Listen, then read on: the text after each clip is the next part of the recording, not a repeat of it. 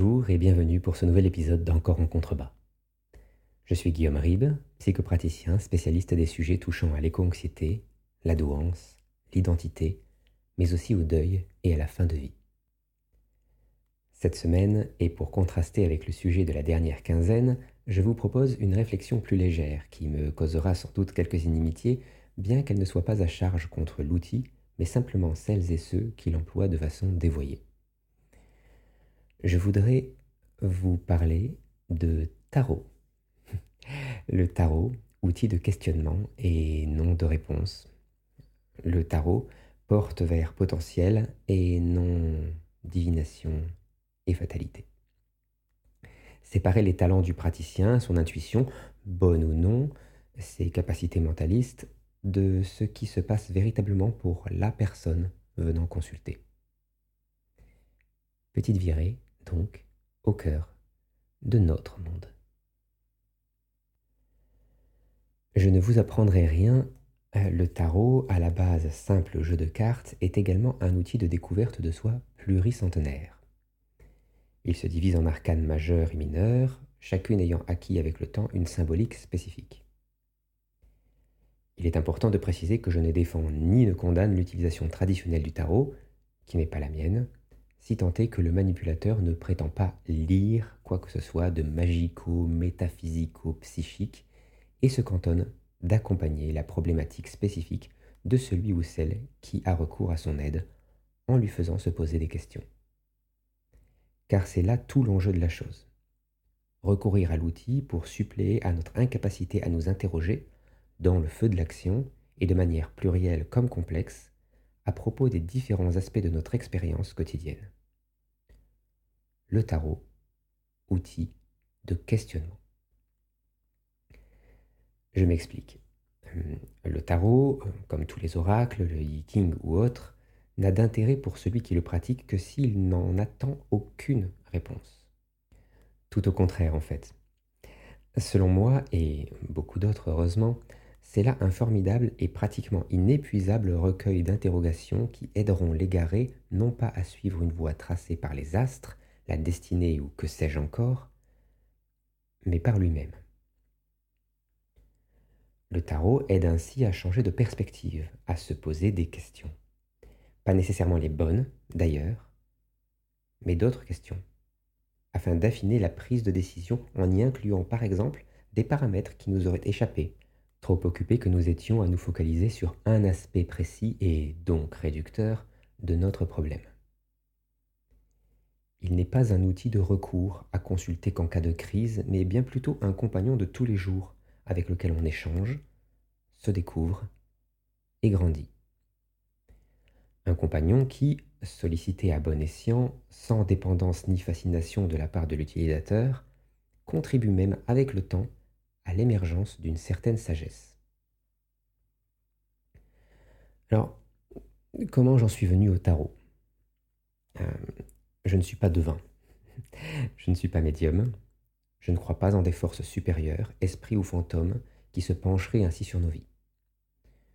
Mon usage du tarot est à milieu de l'acte divinatoire, plus vulgairement appelé le tirage de cartes, qui prétend donner des réponses aux questions les plus diverses en vous demandant en contrepartie de sacrifier votre libre arbitre, vous soumettant ainsi à celui de qui, carte en main, mène désormais votre danse. Non. Orientation, disposition, cérémoniale, mise en garde issue de combinaisons aléatoires et ayant pour but de susciter la peur ou l'émotion afin que le client s'abandonne au pouvoir psychique du manipulateur face à lui, hum, ce n'est pas le style de la maison.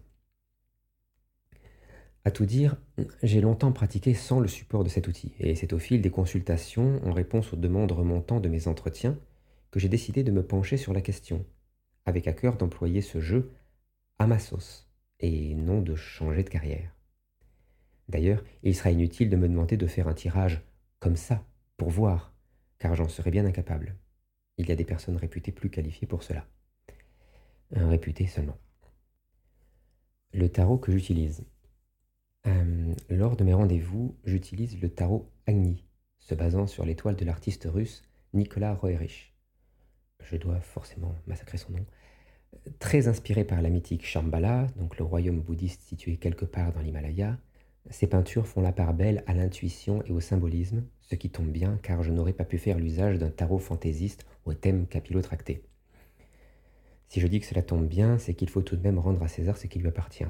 C'est une connaissance qui, connaissant bien mes goûts, est bien plus compétente que moi pour dénicher la perle rare dans ce genre de situation, m'a offert le deck lorsque j'ai commencé à discuter avec elle de ma volonté d'inclure l'outil à ma pratique. Pour être honnête, euh, je n'utilise le tarot qu'assez peu.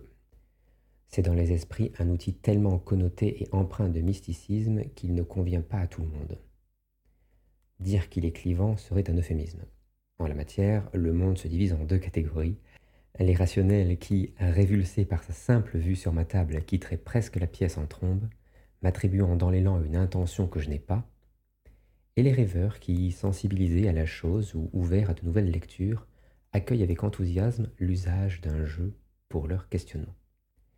En général, si au fil de la discussion la personne que j'accompagne s'en réfère par exemple spontanément à l'ésotérique, l'astrologie ou encore à des expériences passées touchant de près ou de loin à la métaphysique, je sais que le tarot pourra éventuellement être sollicité pour approfondir sa compréhension d'elle-même. Mon utilisation du tarot comme outil de questionnement. Euh, mon utilisation du tarot repose aussi bien sur les illustrations présentes, sur les cartes, que sur leur signification. D'ordinaire, ma connaissance de la personne me pousse à présélectionner une enseigne parmi les arcanes mineures selon la fonction cognitive indifférenciée qui me paraît prédominer chez elle. Par fonction cognitive indifférenciée, j'entends l'intuition, la sensation, le sentiment et la pensée, les fonctions cognitives jungiennes, sans que soit fait le distinguo entre introversion et extraversion. Cette classification, bien que très ancienne, a été remise au jour, comme je vous le disais, au siècle dernier par le psychiatre Carl Gustav Jung, père de la psychologie analytique. Naturellement, et il est important de le préciser, je ne verrouille pas le choix de la personne assise face à moi.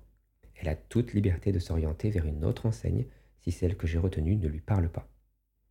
Mon but ici est principalement de réduire le nombre de cartes intervenant dans l'accompagnement afin que mon interlocuteur ne s'y perde pas et que nous puissions progresser de session en session sans en bloquer plusieurs pour ce travail. Pourquoi mélanger fonction cognitive et tarot, me direz-vous? Mais ce n'était pas évident de prime abord. Hum, ce procédé est tout simplement issu de mon expérience personnelle ainsi que de mes lectures. J'ai en effet constaté que les personnes manifestant une même fonction dominante ont tendance à être attirées par certaines cartes.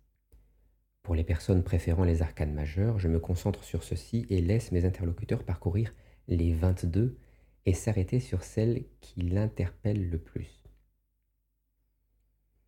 Ensuite, et le procédé est similaire avec toutes les arcanes, la compagnie a toute liberté de choix quant à ce qui se passe.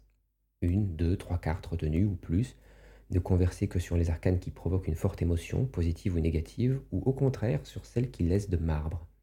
Tout est possible et la suite de l'échange sera naturellement teintée de l'expérience qui me sera soumise. Au besoin, mais moins qu'on le pense, j'accompagne l'illustration du symbole ou de la métaphore qui s'y cache jusqu'à ce que le questionnement se fasse jour et se défasse, libéré naturellement du support. Pour finir, je dirais que, loin de l'expérience que chacun a en tête lorsqu'on évoque le tarot, je fais usage du jeu comme d'un support, afin que les personnes requérant mes services s'interrogent, se projettent et finissent par se poser les bonnes questions, leurs bonnes questions. Ce leur, il est capital. Capital puisque je ne suis, comme l'intitulé de mon expertise l'indique, là que pour les accompagner vers leur mieux-être, vers leur réécriture dans leur tentative de transcendance. Le tarot, ou les oracles en général, me permet d'établir une connexion de qualité avec un public à dominante créative, ouvert, aux besoins d'abstrait, et ayant parfois des difficultés avec la verbalisation. De fait, c'est aussi un formidable outil sur lequel s'appuyer lorsque j'ai face à moi des personnes ayant des difficultés avec la pensée cartésienne, ou sceptiques vis-à-vis -vis de la psychologie, et des sciences cognitives en général. C'est la fin de ce tout petit épisode. Merci de l'avoir suivi. Merci pour votre temps. N'oubliez pas de vous abonner si ce podcast vous a plu et que vous souhaitez être tenu au courant des nouvelles sorties sur la chaîne. Si vous souhaitez proposer un sujet, n'hésitez pas, vous pouvez me contacter grâce au formulaire disponible sur mon site théorique. À très vite